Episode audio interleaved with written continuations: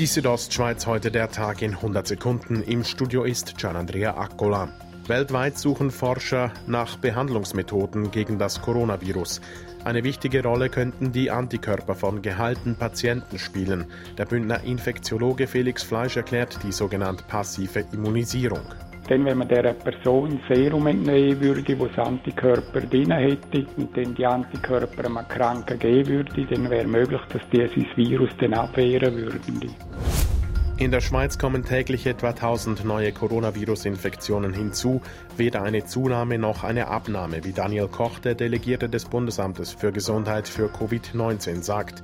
Der Höhepunkt der Pandemie sei aber noch nicht erreicht.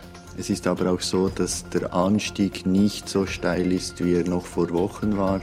Trotzdem gelte es weiter Abstand zu halten, zu Hause zu bleiben und die Hygienemaßnahmen zu befolgen.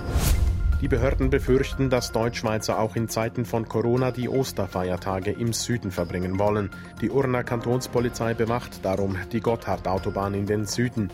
In Graubünden hat die Kantonspolizei die Kontrollen auf der San Bernardino-Route bereits intensiviert. Das würde auch im Vorfeld vor Ostern so gemacht. Und wir sind ja in sehr engem Kontakt mit dem Kanton Tessin. Sagte Martin Bühler, der Leiter des kantonalen Führungsstabes. Die Bündner Baumeister haben wegen den Anti-Corona-Maßnahmen einen schwierigen Start in die neue Bausaison hinnehmen müssen. So konnten in Graubünden 26 Baustellen wegen Corona nicht eröffnen oder sie mussten eingestellt werden. Diese Angaben machte der Graubündnerische Baumeisterverband gegenüber RSO. Die Südostschweiz heute der Tag in 100 Sekunden auch als Podcast erhältlich.